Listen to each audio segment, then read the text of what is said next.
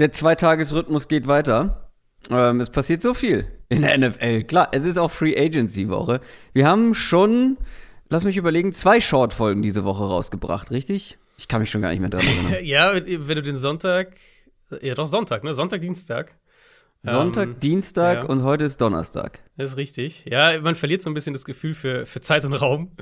ähm, aber ich finde, ich weiß nicht, wie, wie du es empfindest. Ich finde, dieses Jahr ist es sehr aufgeteilt. Also oft in den letzten Jahren hatten wir ja so, am Montag passiert gefühlt alles. Und ich finde, dieses Jahr passiert am Montag was, am Dienstag was, und am Mittwoch was. Und auch letzte Woche ja auch schon mit den ganzen Quarterback-Trades. Irgendwie auch so, so jeden Tag ist so eine, ein bis zwei große News im Moment. Ein Knaller, meinst du? Ein Knüller, ja.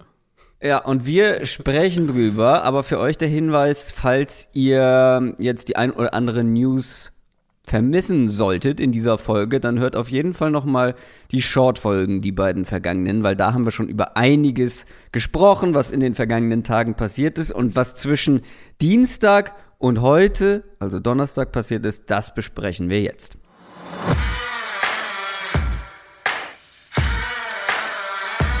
Down, Set, Talk. Der Football-Podcast mit Adrian Franke und Christoph Kröger.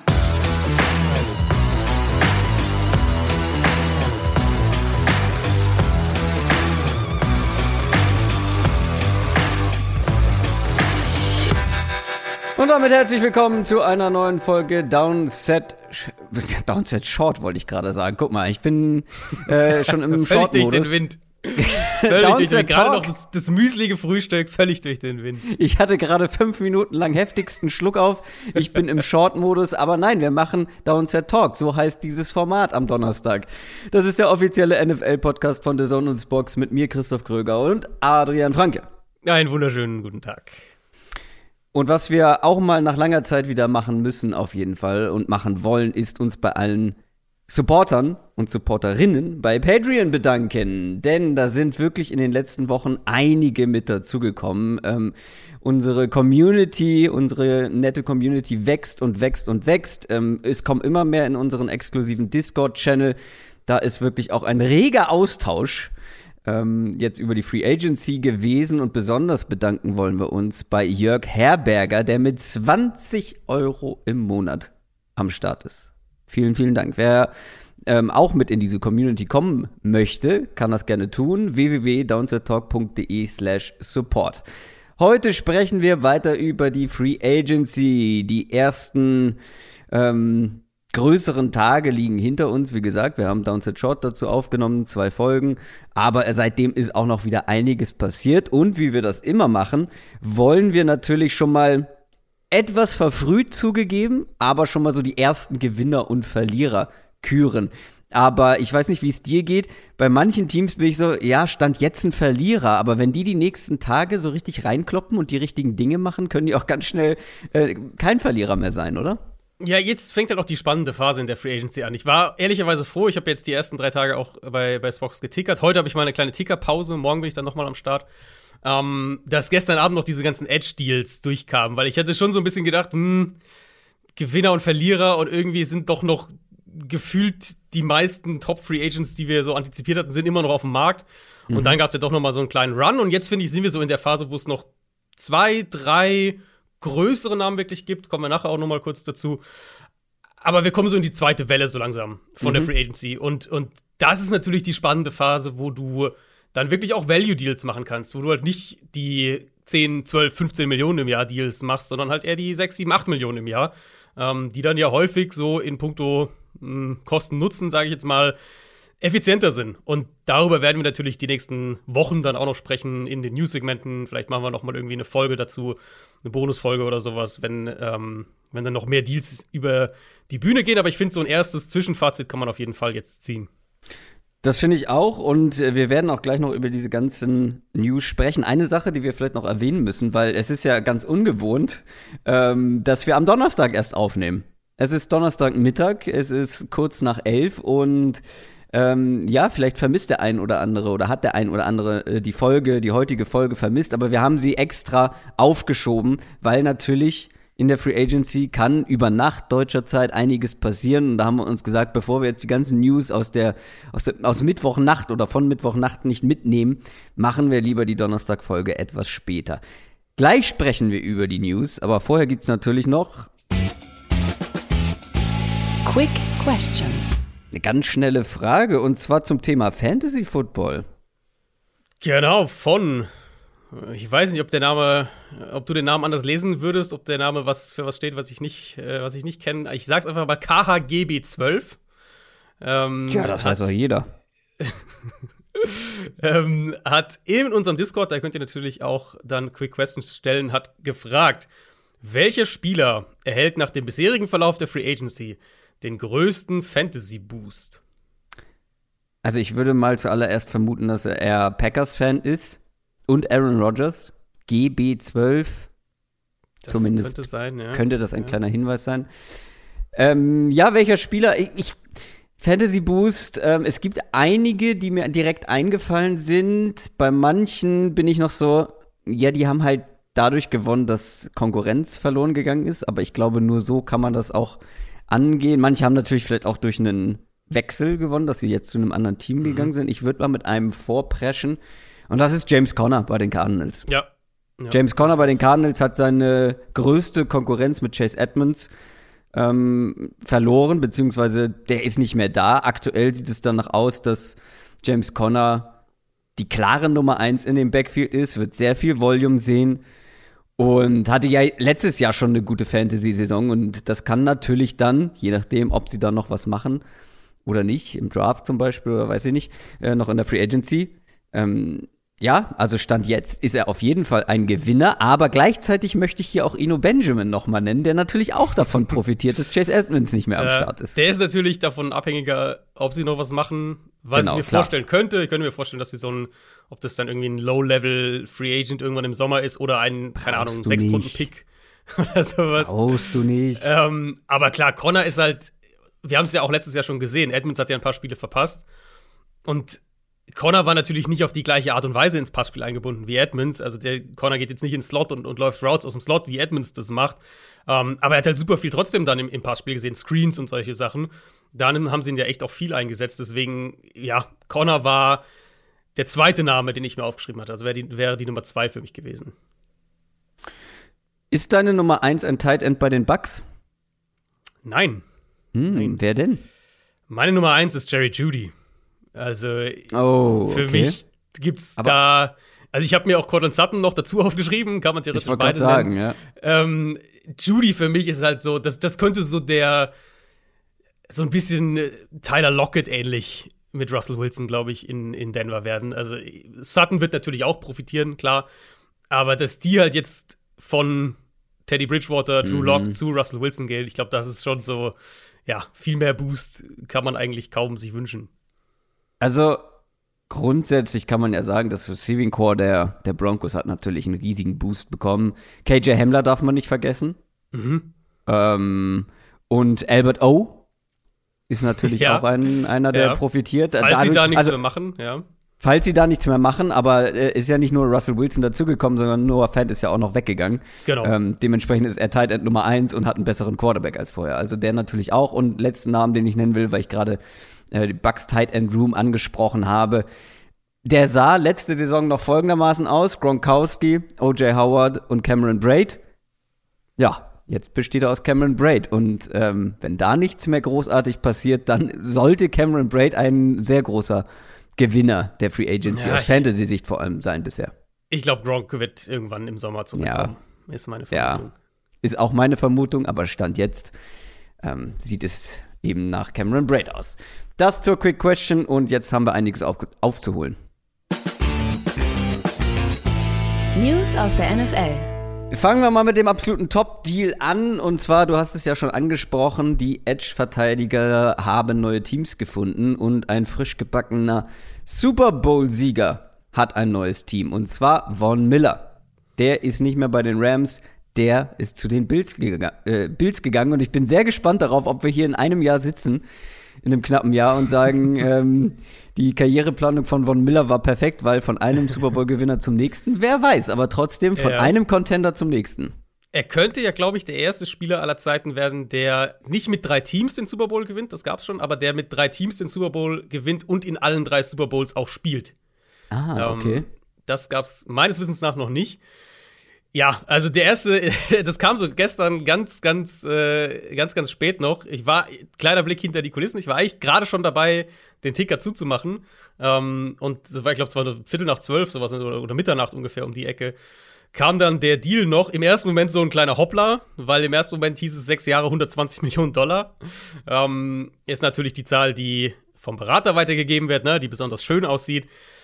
Realistischer betrachtet ist es ein Dreijahresvertrag, vermutlich über etwas mehr als 50 Millionen Dollar, soweit man die Struktur bisher interpretieren kann. 52 Millionen garantiert immer noch viel Geld, aber von der Größenordnung her wahrscheinlich unterm Strich eher in die Richtung Chandler Jones, wie das, was Chandler Jones von den Raiders bekommt, zu dem wir auch noch gleich kommen. Und ich meine, die Bills, die waren ja absolut auf der Suche nach diesem High-End-Pass-Rusher, der mal so in einem Spiel irgendwie so 8, 9, 10 Pressures, 2 Sacks, sowas auflegen kann. Ähm, sie waren ja auch bei, bei Chandler Jones mit dabei, waren, haben da bis zum Ende mitgeboten. Und sie haben zwar viel investiert in die Line im Draft in den letzten Jahren mit den frühen Picks, Gregory mhm. So, äh, Carlos Basham, AJ Panessa, Ed Oliver, das waren ja alles Erst- und Zweitrunden-Picks. Aber diesen, diesen Pass-Rusher, der so ein Spiel mal an sich reißen kann, ja. der hat ihnen halt gefehlt. Und Buffalo, die waren jetzt zweimal so nah dran, eine echte Super Bowl-Chance zu haben. Insofern werde ich die da nicht kritisieren, auch wenn es viel Geld ist, aber ich werde die da nicht kritisieren, wenn sie versuchen, endlich diese, diese letzten Puzzleteile zu finden, um diesen Schritt dann noch zu machen. Nee, und vor allem, noch kannst du es dir erlauben, noch hast du die Kohle und ja. dann solltest du es auch ausnutzen. Ähm, du hast ihn gerade schon angesprochen, Chandler Jones, der nächste Edge-Verteidiger, der ein neues Team gefunden hat. Er ist nicht mehr bei den Cardinals unterwegs, sondern geht in die AFC zu den Raiders. Ja, ich, ich habe es gestern getweetet. Immer alle rein in die AFC West. Nope. Ähm, warum nicht? Dann auch noch Chandler Jones. Ähm, ja, er bekommt gut 17 Millionen pro Jahr, 17,5 Millionen äh, pro Jahr über drei Jahre. Er kommt vor allem, glaube ich, in eine Situation, die er für sich gut voraussehen kann. Chandler Jones war der Erstrundenpick der Patriots 2012. Ähm, weißt du, wer der Defensive Line Coach bei den Patriots 2012 war? Ähm, wenn du so fragst, ähm, ähm, der Defensive Coordinator, der jetzt bei den Raiders ist. Das ist völlig richtig. Patrick ja. Graham, der neue Defensive Coordinator bei den Raiders. Das heißt, da wird Jones gewusst haben, dass er in eine Defense kommt, zu einem Coach kommt, wo er sich wohlfühlt. Sowas mhm. spielt immer eine Rolle bei diesen Entscheidungen. Klar. Das ist immer, immer was, was man immer wieder beobachten kann. Um, ähm, und da waren ja eben die Bills, habe ich gerade schon angesprochen. Die Niners waren wohl auch mit dem Rennen. Die Jets waren an ihm dran. Die Colts waren auch an ihm dran. Um, ähm, und die Raiders sind jetzt sicher nicht das Team aus dieser Gruppe mit der größten Titelchance. Dann wäre er nach Buffalo gegangen. Aber er kommt halt in eine Situation, wo er sich wahrscheinlich wohlfühlt. Und ich meine, die 17,5 Millionen pro Jahr, das oh, ist auch schon auch am oberen, genau, am oberen Limit von dem, was ich für, für Jones vermutet hätte.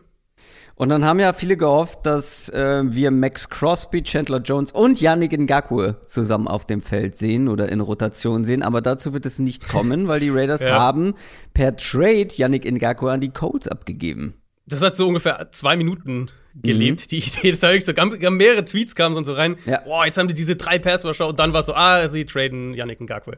Ja. Ähm, Raiders natürlich trotzdem. Crosby Jones, das ist ein super mhm. Pass-Rush-Duo, also überhaupt ja. keine Frage. Ähm, und da kann man das Thema Connections, Vertrautheit und so weiter, kann man direkt auf, auf Ngakwe auch ausweiten. Weil wer ist der Defensive Coordinator bei den Colts? Der neue ist Gus Bradley.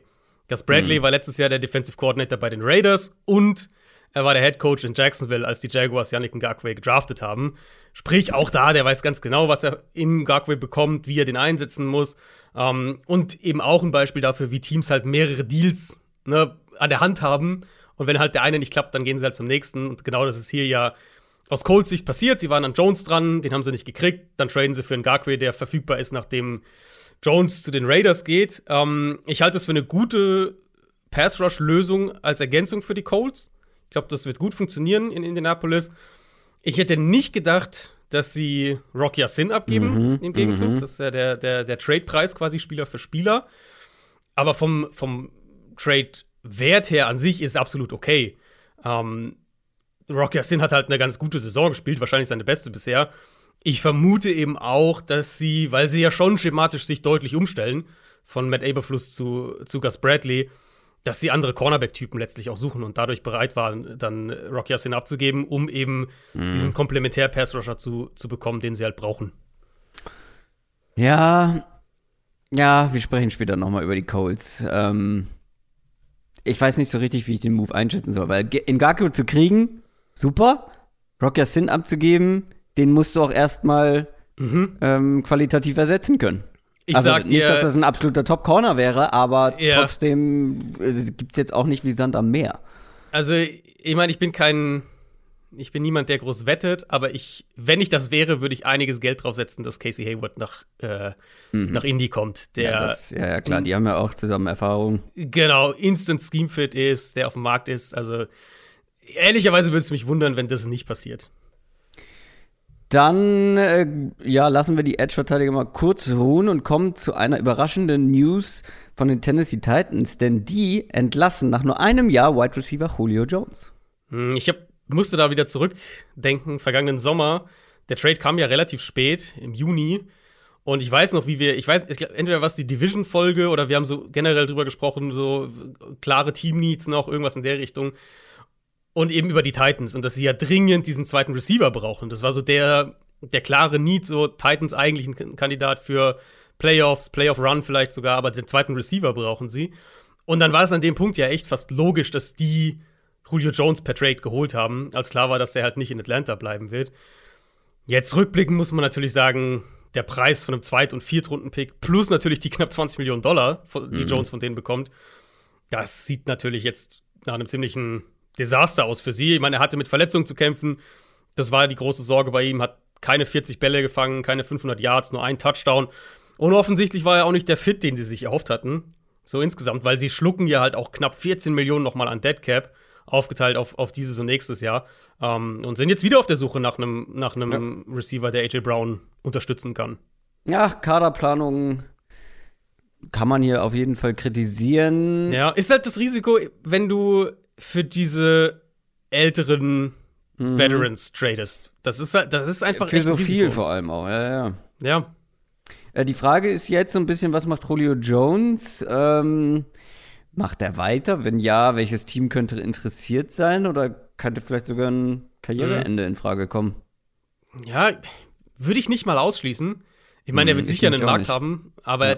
der wird jetzt, also der Markt wird wahrscheinlich auch mehrere Teams beinhalten.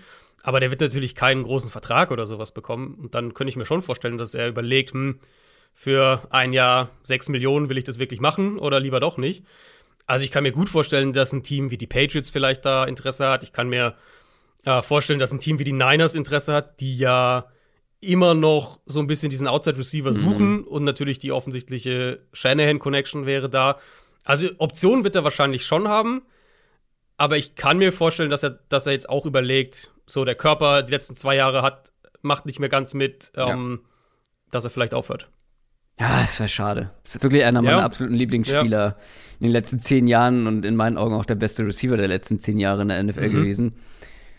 Ja, aber gut, klar. Der hatte wirklich jetzt auch äh, viel mit Verletzungen zu tun, hat wenig gespielt und ja, dann sollte man sich auch nicht seine Legacy vielleicht noch irgendwie kaputt machen, wenn man jetzt noch irgendwo dann so für ein ja. Jahr mal so ein bisschen mitspielt. Weiß ich ja, nicht, und sein, den Körper ja letztlich auch. Also, ja, das auch. Das wird ja nicht, das wird ja nicht besser.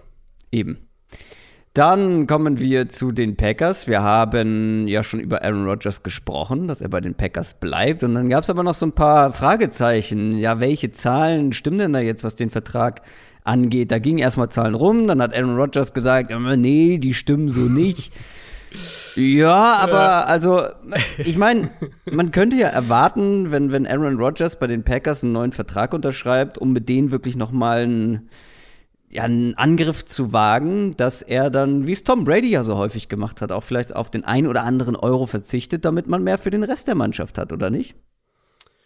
Ja gut, aus Cap-Perspektive macht er das ja auch. Er sagt halt, nach mir die Sinnflut. Was? das ist dieser Vertrag. Ähm, ja, also ich fand es zum einen, das ist natürlich super witzig, dass er sagt, nein, vier Jahre 200 Millionen, seid ihr verrückt, das stimmt nicht. Es sind halt drei Jahre 150 Millionen, also halt doch mhm. die 50 pro Jahr. Ähm, es ist auch ein neuer Dreijahresvertrag, also inklusive 2022. Er hätte ja eigentlich 2022 noch Vertrag gehabt. Das ist jetzt ein neuer Dreijahresvertrag. Sprich, er steht jetzt für 22, 23 und 24 unter Vertrag. Ähm, und was die Packers eben machen, ist den Capit nach hinten zu schieben. Sein Capit für dieses Jahr wird deutlich runtergedrückt und auch nächstes Jahr wird der Capit, glaube unter 35 Millionen Dollar liegen. Und wenn ihr das jetzt mit, mit Quarterback-Markt vergleicht, ist es natürlich immer noch relativ günstig. Dafür sind dann nach dem dritten Jahr im Prinzip zwei Dummy-Jahre noch angehängt, vor allem eben aus Cap-Gründen, sodass Green Bay nach dem dritten Jahr also wenn er jetzt diesen Vertrag ausspielen würde, ähm, eine riesige Dead Cap-Zahl in den Büchern hätte, wenn Rogers dann aufhört. Ich habe die Zahlen mal rausgesucht, wenn er drei Jahre jetzt spielt und dann aufhört, was ja eben durchaus denkbar wäre, dann würden, wenn ich den Vertrag richtig lese, über 70 Millionen Dollar Dead Cap für 2025 hm. in den Büchern stehen.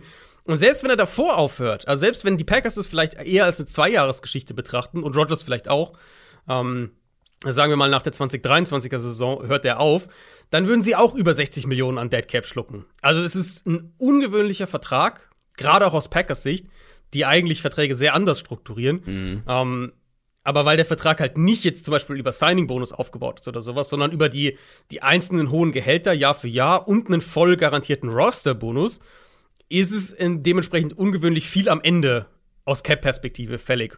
Und jetzt kreieren sie viel Cap-Space für, für dieses und nächstes Jahr und schieben halt die Rechnung wirklich sehr ähm, sehr aggressiv nach hinten. Also im Prinzip aus Cap-Perspektive absolutes All-In. Wir sind jetzt zwei, vielleicht drei Jahre komplett All-In mit Aaron Rodgers und wir wissen, danach gibt es einen Rebuild. Kommen wir zurück zu den Edge-Verteidigern. Ähm, denn bei Randy Gregory gab es ein, gab's ein kleines Hin und Her. Ähm, letztendlich gehen die Broncos auf Attacke bei ihm und wagen sich ein bisschen was, mhm. wenn wir auf den Vertrag gucken. Ja, das war wirklich kurios. Wir kommen ja zu beiden Teams äh, später auch noch mal. Es wurde zunächst berichtet, dass die Cowboys sich mit ihm einig sind. Der, der mhm. offizielle Team-Account hat es sogar schon rausgetweetet. Mussten sie da natürlich äh, wieder löschen, aber könnt ihr euch vorstellen, logischerweise gab es sehr viele äh, Screenshots, äh, Screenshots schon von dem Tweet. Und dann auf einmal eben hieß es, nee, er hat sich doch umentschieden, er geht zu den Broncos für den gleichen Vertrag. Ähm, und die Berichte gingen halt in, die, in diese Ecke, dass er sich eigentlich eben wirklich mit den Cowboys einig war. Der Deal war eigentlich vereinbart. Und dass die Cowboys aber dann noch irgendwas an Vertragsdetails ändern wollten, äh, wohl in die Richtung, dass sie ähm, sich das Recht vorbehalten, Garantien zu streichen, wenn er von der NFL irgendwie äh, Strafen kassiert. Irgendwas in der Richtung war es wohl.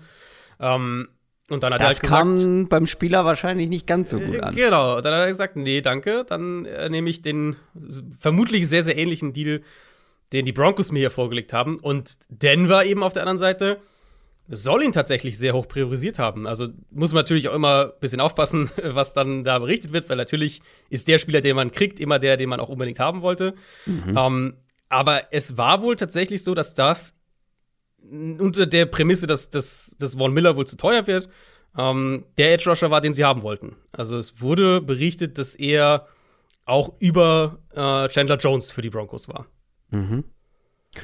Wir werden ja über beide Teams ähm, nachher noch sprechen, mhm. aber es ist auch nicht wenig, was er an Kohle bekommt, ne, bei den Broncos? Genau, äh, es ist ein Fünfjahresvertrag, der bis zu 70 Millionen Dollar wert sein kann.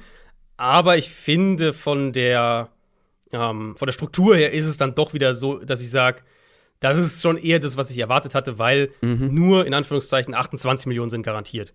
Und ähm, 14 pro Jahr, 28 garantiert, wenn wir uns den Edge-Markt insgesamt angucken, ist dann eigentlich wieder in Ordnung. Auch über die Ravens sprechen wir gleich noch. Die haben wenig gemacht, aber dafür namhafte Spieler geholt. Marcus Williams, einer der Top Safeties auf dem Markt, und Zedarius Smith, Mhm. Ex-Packers ja. Pass Rusher. Und Ex-Ravens, ja. Ja, Ex-Ravens, ja, ist seine Rückkehr, genau. stimmt. Ja. Genau, also Smith ist natürlich der absolute Ravens-Move. Wir lassen ihn gehen, ja. wenn er zu teuer wird, sacken den Compensatory-Pick ein. Und jetzt, wo er von den Packers entlassen wurde, also nicht gegen die Compensatory-Formel zählt, holen sie ihn zurück. Ähm, ist auch ein ordentlicher Vertrag, vier Jahre 35 Millionen, kann mit Bonizahlungen sogar äh, 50 wert sein. Aber ich finde, diese Defense sieht halt jetzt richtig, richtig gut aus. Wenn wir Williams gleich einfach mit dazu nehmen, der auch einen guten Vertrag, fünf Jahre 70, 37 garantiert, ähm, aber sie haben diesen Playmaking-Safety halt gesucht und gebraucht. Mhm. Sie haben es ja mit Earl Thomas damals Earl versucht. Thomas, ja, genau. Genau. Ähm, und sie kriegen ja, also zum einen kriegen sie erstmal ihre ganzen Verletzten zurück, Marlon Humphrey und Marcus Peters. Dann haben sie jetzt einen echten Elite-Safety tief hinten drin. Und dazu dann eben Smith und der gegenüber von, von Oway als Pass-Rusher. Mhm. Das ist schon, Das also. sieht gut aus, ja. Das sieht schon sehr, sehr gut aus, ja. Sehr interessant sieht der Vertrag von DJ Chuck aus, den er bei den Detroit Lions untergeschrieben hat. Oder nicht? Hatte ich irgendwie auch nicht auf dem Zettel. Also ich weiß nicht, hattest du Detroit als Landing-Spot schon so? Ähm, also, dass die Lions irgendwas auf Receiver machen werden, das war klar. Das ja. Mhm. Aber dass DJ Chark dann jetzt auch für so einen, ja, so eine Art Prove-It-Deal jetzt Mhm. zu den Lions und also war, haben die, war der Markt so schlecht, frage ich mich halt, weil Ja. das, was die Lions geboten haben, ist jetzt nicht wahnsinnig doll, so aus, aus Spielersicht. Und ich wäre dann im Zweifel, wenn die Jaguars was ähnliches geboten hätten, auf jeden Fall bei den Jaguars geblieben. Aber klar, die haben natürlich gehen in eine andere Richtung, aber trotzdem, ist das wirklich das beste Angebot gewesen, so auch aus sportlicher Mhm. Sicht? Ja, eben auch aus sportlicher Sicht. Es ist ein Jahr 10 Millionen garantiert. Also ein, ein, ein solider Prove-It-Deal, glaube ich, kann man so Genau, sagen. ja. Ja, aber Ähm, dass er halt wirklich diesen Einjahresvertrag Genau. unterschreibt und da, also die Lions mit, mit Jared Goff und ja, dem Rest der Offense ist jetzt auch kein Umfeld, wo du sagst, okay, hier kann ich proven, Mhm. was für ein guter Receiver ich bin. Das ist halt die Frage, die ich mir auch stelle. Weil ich, ich kann mir schon vorstellen, dass die NFL Chark skeptischer sieht als wir. Ähm, Mhm. Weil er hatte halt seine beste Saison 2019, war dann 2020 okay, aber nicht ganz auf dem Level und eben letztes Jahr nur vier Spiele gemacht, verletzungsbedingt. Also ich kann mir schon vorstellen, dass der Markt für ihn eher in die Richtung Prove-It-Deal generell ging. Mich wundert es halt, dass die Lions das Team dann sind. Also ich habe irgendwie, ich hatte Detroit in dieser Offseason noch nicht als eine, eine, eine Destination für 25-jährige Free Agent Receiver auf dem Zettel.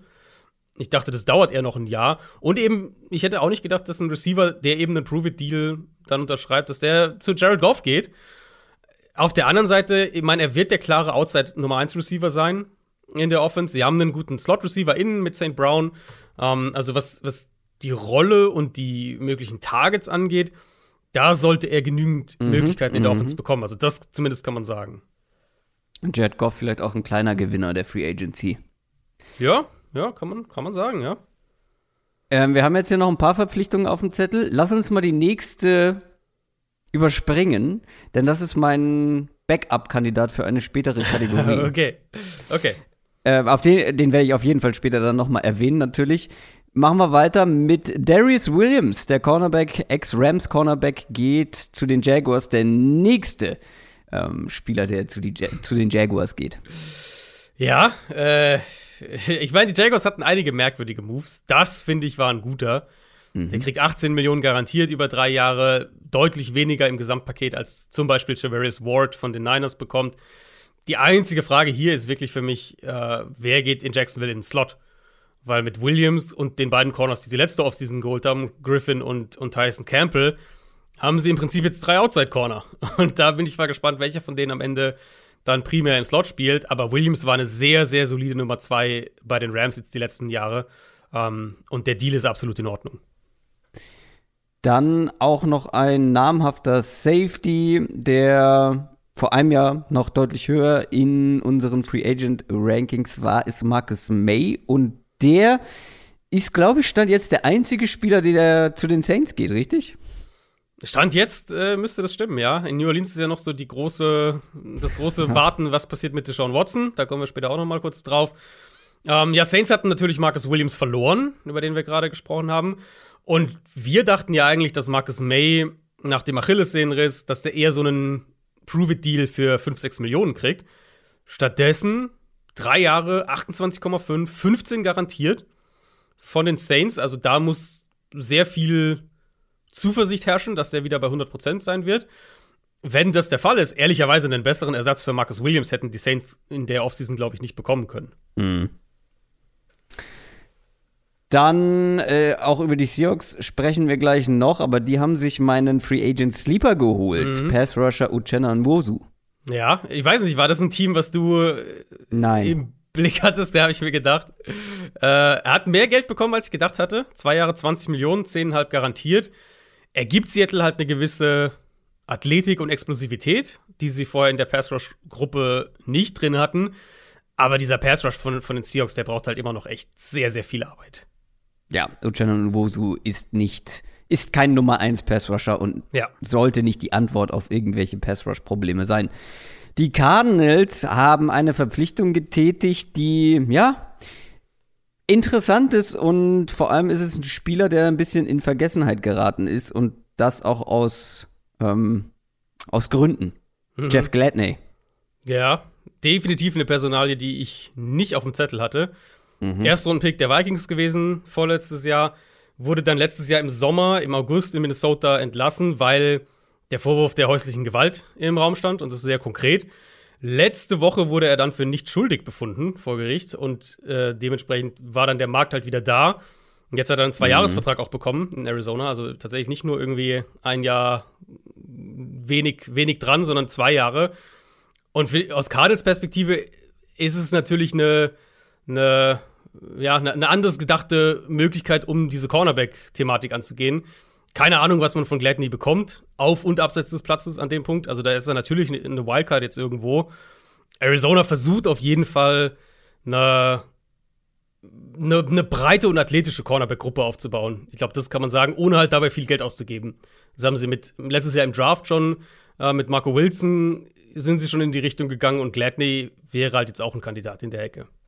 Ja, schon spannend, aber ne, wie, wie so der Unterschied in der, in der, ja, so in der, in der Wahrnehmung ist, ähm, in der breiten Masse zwischen einem Quarterback und einem Cornerback, an den niemand mehr denkt, so wenn, wenn Leute freigesprochen werden und dann bei einem Team unter Vertrag kommen. Daran Ja. musste ich nur denken.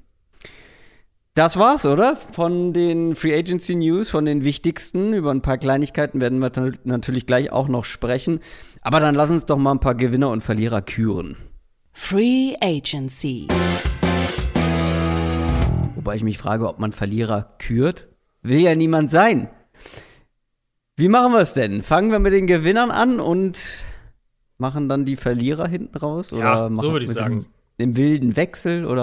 Ein wilder Wechsel ist, glaube ich, nicht gut. Äh, wir haben auf jeden Fall einen kleinen Draft hinter den Kulissen gemacht.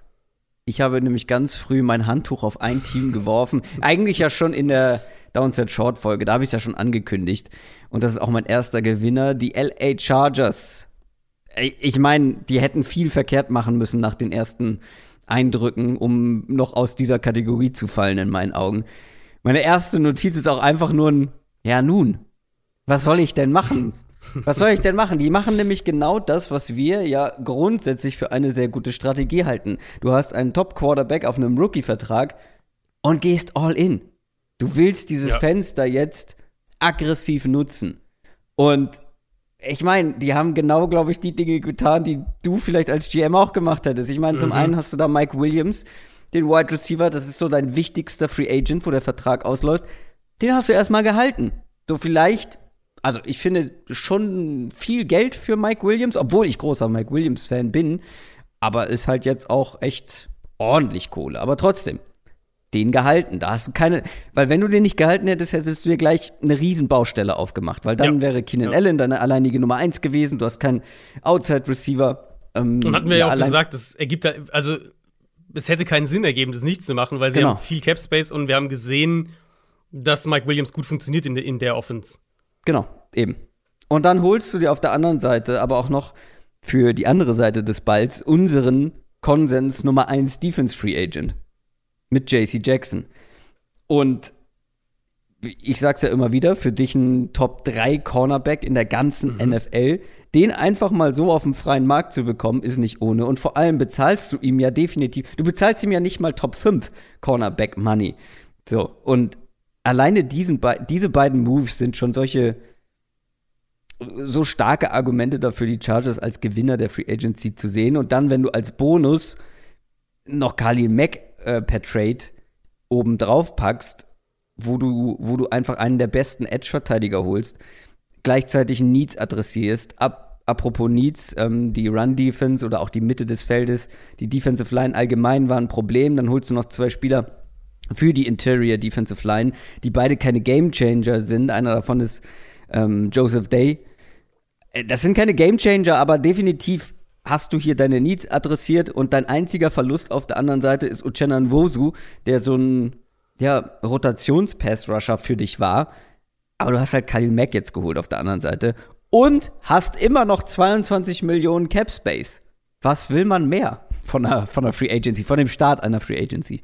Ja, ähm, ich kann eigentlich nicht mehr viel sagen. Es war genau die Art Free Agency, die sich, glaube ich, im Idealfall für die Chargers so ein bisschen ausgemalt hätte.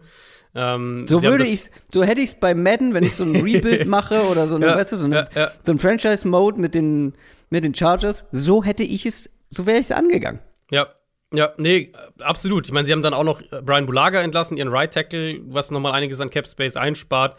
Was auch eben unterstreicht, dass ihnen halt, und das deutet auch sehr positiv, dass ihnen klar ist, dass sie da was machen müssen. Ähm, das könnte früh im Draft sein, das könnte auch irgendeine günstige Veteran-Übergangslösung sein, wenn sie so einen Riley Reeve holen oder so jemanden in der Richtung. Ähm, aber das Team ist halt jetzt schon ziemlich komplett. Also mir fehlt halt noch der Right Tackle, mir fehlt noch ein Speed Receiver. Aber das sind zwei Sachen, die sie, die sie finden werden in der weiteren Offseason. Und dann ja. ist das halt echt ein Kader, der ja eigentlich keine, keine Schwachstellen aufweist. Ja, ich bin wirklich gespannt. Du kannst jetzt eigentlich mit dem Draft nur noch so den äh, die, die, die Kirsche draufsetzen, so den Feinschliff ja. verpassen.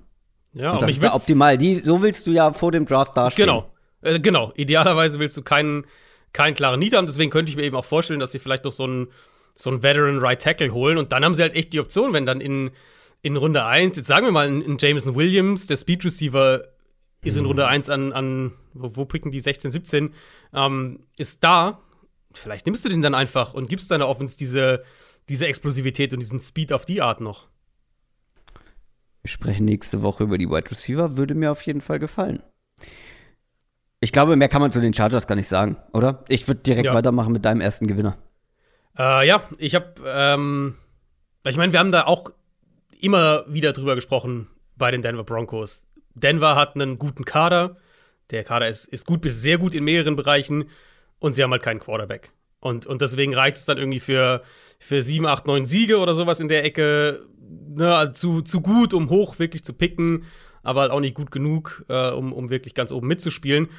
Und jetzt haben sie halt den Quarterback. Und das alleine würde sie für mich hier wahrscheinlich in die Gewinnerkategorie mhm. schieben, dass sie eben Russell Wilson bekommen, dass sie ihn bekommen, ohne einen ihrer Top-Receiver oder einen ihrer Top-Verteidiger dafür abzugeben. Klar, Noah mhm, Fant ist ein mhm. guter Tight aber ähm, dass sie die Receiver behalten, dass sie ihre, ihre jungen, vor allem auch Top-Verteidiger behalten, das fand ich sehr stark in dem Move noch mit dazu. Und ähm, ich, so, je mehr ich dann drüber nachgedacht habe, fand ich, das Argument ist gar nicht so weit weg vom Chargers-Kader.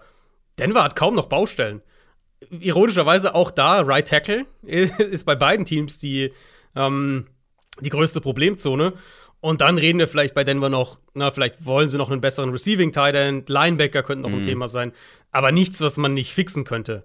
Weil, und deswegen gehören sie für mich, was, was ähm, Gesamtgewinner angeht, ehrlicherweise auch auf eine Stufe mit den Chargers. Ich fand die anderen Moves auch echt gut. Die hatten ja Shelby Harris verloren im Zuge des Wilson Trades. Den haben sie gut ersetzt mit DJ Jones, den Defensive Tackle von den Niners, den sie als Free Agent geholt haben. Ähm, ein wirklich guter Defensive Tackle, der sich echt gemacht hat. Den hatte ich auch in meiner Free Agent Sleeper Folge angesprochen. Ähm, und dann natürlich Randy Gregory. Und natürlich kam es ihnen da entgegen, dass die Cowboys das vermasselt haben. Aber ich habe es vorhin schon gesagt: 14 pro Jahr, nur in Anführungszeichen 28 garantiert, über fünf Jahre. Wenn ich mir sonst den Edge-Markt so anschaue und gucke, was, was so ein Hassan Reddick zum Beispiel gekriegt hat oder auch andere mhm. Edge-Rusher äh, oder Ogbar auch in Miami, dann ist es echt ein guter Deal für, für Denver. Und damit haben sie ihren Pass Rush verbessert, sie haben ihren Quarterback gefunden und sie haben, ja. ähnlich wie die Chargers, nur noch eine Handvoll klar definierbarer und adressierbarer Baustellen. Deswegen, ähm, Denver. Hast natürlich jetzt ja. auf der anderen Seite auch weniger Munition im Draft, ne? Durch klar, den, logisch. Den Trade. Ja, ähm, die Broncos standen bei, standen bei mir auf der, äh, auch auf der Gewinnerliste, definitiv. Ich meine, wir haben ja schon nach dem Trade für Russell Wilson darüber gesprochen. Ich hätte ja. halt ich habe gehofft, dass Russell Wilson wirklich auf dem Markt ist. Ähm, ich war ja sogar ein bisschen überzeugt dann noch, dass das wirklich passieren könnte. Und das Team, was da zuschlägt, äh, das da zuschlägt, das, das ist natürlich dann direkt ein Gewinner von der Free Agency. Drew Lock mit Russell Wilson zu ersetzen. I ja. mean, egal auf welchem Niveau Russell Wilson spielt, es wird besser als Drew Lock sein. Und ja, ähm, ich finde schon, dass zum Beispiel Tight End noch ein Thema ist. Albert O, ja, nett, aber ich glaube, um so richtig die, die Feuerpower zu haben, brauchst du da noch einen, aber mhm. so jemanden kriegst du dann ja auch noch entweder mein, etwas später in der Free Agency oder im ja, Draft, obwohl die Draftklasse wohl nicht so gut ist, ne, aber aber gerade gestern wurde zum Beispiel ein Austin Hooper entlassen in Cleveland. Stimmt. Äh, den kannst genau. du dir wahrscheinlich für überschaubares Geld holen und, und äh, hast ja. direkt einen, eine, eine solide Lösung auf der Position. Ja. Broncos auf jeden Fall für uns beide ein Gewinner. Mein nächster Gewinner sind die Tampa Bay Buccaneers. Und es liegt einfach auf der Hand, auch hier. Ja. Ähm, wir müssen uns einmal noch mal, ja, so einfach mal ein Vorher-Nachher-Bild verschaffen von den Buccaneers. Vor der Free Agency. Du hattest keinen Quarterback, mehrere wichtige Spieler, bei denen die Verträge auslaufen, die Free Agents sind.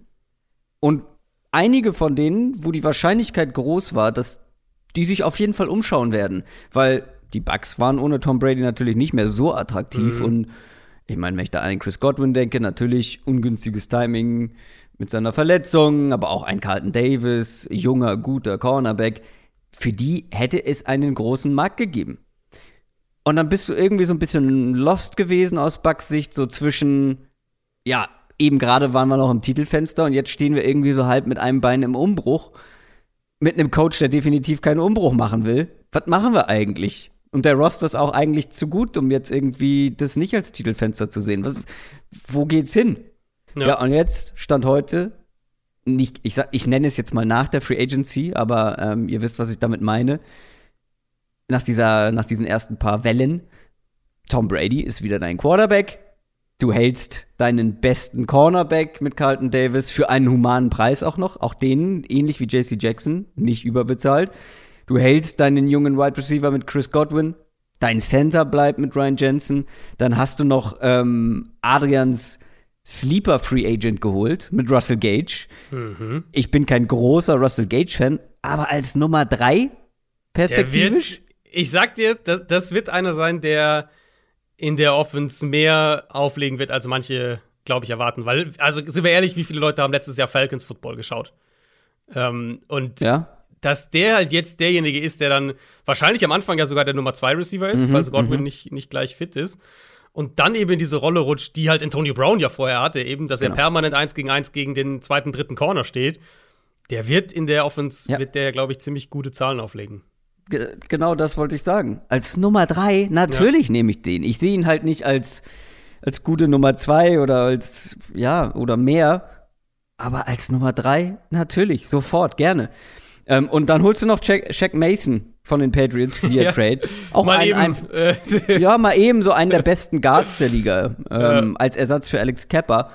Und ich glaube sogar, dass man da, das kann man schon als Upgrade bezeichnen, oder? Und teuer war Jack Mason ja. Ich, also auch nicht. Bucks haben natürlich beide Starting Guards verloren. Das war ja die Stimmt, klare ja, Baustelle noch. Ähm, Ali Marpet, natürlich einer der besten Guards der Liga, der äh, zurückgetreten ist. Der hat auch schon gesagt, er will nicht, Stimmt. er wird nicht zurückkommen so. Also er hat nicht vor, jetzt wieder, weil Brady wieder zurück ist, dann nochmal zu spielen. Das heißt, sie mussten beide Guards ersetzen, aber Mason ist natürlich eine, eine Top-Lösung. Und sie haben, ja. ich glaube, einen Fünftrunden-Pick bezahlt. Also, ja. Ja. ja. also auch echt richtig wenig. Ja, kann nur. Die Bugs, also natürlich, inwiefern kann man den Bugs das ähm, gutheißen oder äh, zugute schreiben, sozusagen, dass die jetzt am Ende ein Gewinner sind? Letztendlich ist das Tom Bradys Verdienst, mehr oder weniger, wahrscheinlich. Ja, muss man sagen, ja.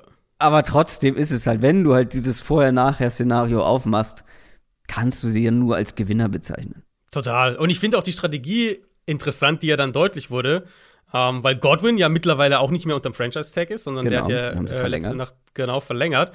Was wahrscheinlich, oder könnte ich mir vorstellen, auch nicht passiert, wenn Brady nicht zurückkommt. Ähm, Godwin hat verlängert für drei Jahre, 60 Millionen, 40 garantiert. Also ist Prinzip, im Prinzip exakt der Mike Williams-Vertrag, den Mike Williams von den Chargers bekommen hat. Und das fand ich eben interessant, weil sie planen halt in Tampa Bay jetzt mit dem Kader offensichtlich in einem Dreijahresfenster. Nicht zwangsläufig drei Jahre mit Brady. Die Option darauf gibt es natürlich. Ähm, aber falls jetzt Brady nach der kommenden Saison aufhören sollte, dann haben sie immer noch einen starken Kern, die zwei Jahre danach zusammen, selbst wenn sie dann einen Quarterback suchen müssen, weil eben Godwin hat für drei Jahre verlängert, Carlton Davis hat für drei Jahre verlängert und auch Ryan Jensen hat für drei Jahre verlängert. Und das ist natürlich dann kein Zufall, wenn ein Team mehrere Verträge so, ähm, so strukturiert. Und ich, also ich gehe davon aus, ich habe es ja bei Gronk eben schon gesagt, dass Gronk auch bald zurückkommen wird. Vielleicht, gut, vielleicht lässt er sich noch ein paar Wochen Zeit, genießt noch ein bisschen, ähm, so wie Gronk halt ist, und dann kommt er im Sommer irgendwann zurück. Und auch ehrlicherweise Leonard Fournette, also da rechne ich auch damit, dass der dann wieder zurückkommt. Dann hast du jetzt noch einen weiteren Gewinner, bevor wir zu den Verlierern kommen. Und ja, da haben wir eigentlich über das meiste schon gesprochen mhm. im, in den, im News-Segment. Genau, äh, sind die Baltimore Ravens für mich. Können wir auf jeden Fall kürzer halten. Ich mag Williams halt echt sehr für diese Defense. Ich denke, wir werden unter dem neuen Defensive Coordinator, der ja aber auch Ravens Wurzeln hat, werden wir eine etwas, etwas flexiblere Defense sehen. Also sicher immer noch viel Man-Coverage, immer noch viel Blitzing, aber die auch ein bisschen in diesen Too-High-Trend mit einsteigt und, und Williams gibt ihnen einfach wahnsinnig viel Flexibilität, egal was sie in Coverage machen wollen. Ähm, dann mussten sie auf etwas machen. Da finde ich, Darius Smith ist eine super Lösung, auch in der Kombination mit Owe. Ich glaube, das kann sehr, sehr gut funktionieren. Und selbst sowas wie Morgan Moses, den sie ja sehr günstig geholt haben, 5 Millionen gerade mal pro Jahr, 5,5 garantiert über drei Jahre. Morgan Moses war echt ein solider Tackle für die Jets letztes Jahr, nachdem er davor jahrelang ein guter Starter auch in Washington war. Und sie hatten das ja letztes Jahr, hatten sie das mit, mit Villanueva probiert. Das hat nicht geklappt. Moses halte ich für die deutlich bessere Lösung. Das ist ein klarer Right Tackle, was er ja auch spielen soll in Baltimore, der auch im Run-Blocking seine Qualitäten hat, was durchaus wichtig ist in der Offense. Also ich mochte alle drei großen Moves, die sie, ähm, die sie gemacht haben. Und ich sag mal so, wenn die Ravens ihre ganzen Verletzten dann wieder zurückhaben, dann ist Baltimore in meinen Augen nicht so weit davon weg, einen der drei, vier besten Kader in der Liga zu haben. Mhm. Auch in der, in der Offense? Finde schon, dass es da noch so ein, zwei Da gibt es auf jeden Fall noch ein paar Baustellen, deswegen würde ich sie nicht ganz oben hinsetzen. Mhm. Aber wenn du den Kader dir vom Gesamtkonstrukt anschaust und, und wo, wo, wo wie stark die in, in fast allen Bereichen sind, ich finde, das ist dann auch so ein Kader, der nicht mehr viele klare Schwächen hat. Ja, spannend. Bin sehr gespannt auf die Ravens und ich wünsche mir, dass sie nächstes Jahr nicht ansatzweise so viel Verletzungspech ja, haben ja. wie dieses Jahr. Und dann sollten sie eigentlich weit vorne mitspielen in einer unfassbar äh, starken AFC. Wollen wir zu den Verlierern übergehen? Mhm. Ich habe ja, hab ja eingangs gesagt, wir haben einen kleinen Draft gemacht, dass wir abwechselnd unsere, unsere Picks eingereicht haben, welche Teams wir nehmen, welche Gewinner und Verlierer. Und ich habe ja gesagt, ich habe zuallererst die Chargers genommen als Gewinner und du bist mit deinem ersten Verlierer hinterhergegangen. Genau. Ähm, das waren die Dallas Cowboys für mich. Und das ist, ja, ich habe jetzt einiges auch immer wieder mal über sie geschrieben, die letzten Tage im, im, im Ticker oder auf Twitter. Es ist für mich eine klare Wahl hier. Ich, ich bin noch mal, ich habe noch mal überlegt, wenn wir so kurz zurückschauen, so weiß nicht, wann das genau war, Woche 13, 14, als die Defense so richtig ins Rollen kam, vergangene Saison. Ähm, da war ich dann echt an dem Punkt, dass ich gesagt habe, ja, die Cowboys sind vielleicht ein legitimer Titelkandidat, wenn die diese, ja. Diese ultradominante Front haben, aggressive Defense, eine gute O-Line, die Playmaker, einen guten Quarterback, dass die echt einen Playoff-Run hinlegen können. Ja, fair, da wurde im Endeffekt nichts draus, aber das war für mich trotzdem so ein Team, wo ich aus der Saison gegangen bin und gesagt habe, die können jetzt ein, ein Titelfenster haben. Und nach den ersten drei Tagen der Free Agency muss man einfach sagen, dieses Fenster fühlt sich fast schon wieder geschlossen an. Die haben ihren Cap und ihre Verträge, gerade die Top-Verträge, in den letzten Jahren einfach mies gemanagt. Das kostet sie im Endeffekt Amari Cooper.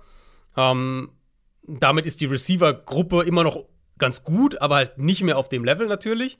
Und, und das wird man, glaube ich, auch merken, weil Prescott ich mag Dak Prescott, aber er ist in meinen Augen schon ein Quarterback, der gute Umstände braucht, um auf einem wirklich hohen Level zu spielen.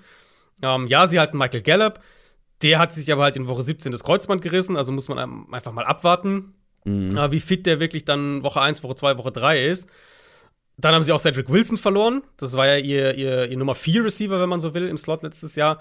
Der aber echt einiges gespielt hat, auch weil Leute ja ausgefallen sind. Der hatte über 600 Yards und 6 Touchdowns vergangene Saison für die Cowboys. Sie verlieren Connor Williams, ihren Starting Left Guard, mhm. der ähm, seine beste Saison bisher letztes Jahr hatte. Auch, ja, der kassiert zu viele Strafen, aber auch der hat sich in einen, in einen überdurchschnittlichen, überdurchschnittlichen Starter entwickelt. Und dann eben on top dieses Edge Rusher Debakel. Und das, finde ich, muss man schon so nennen. Mit Gregory, das haben wir ja schon, haben wir jetzt ja schon thematisiert. Ähm, der lässt sie am Ende sitzen, geht nach Denver.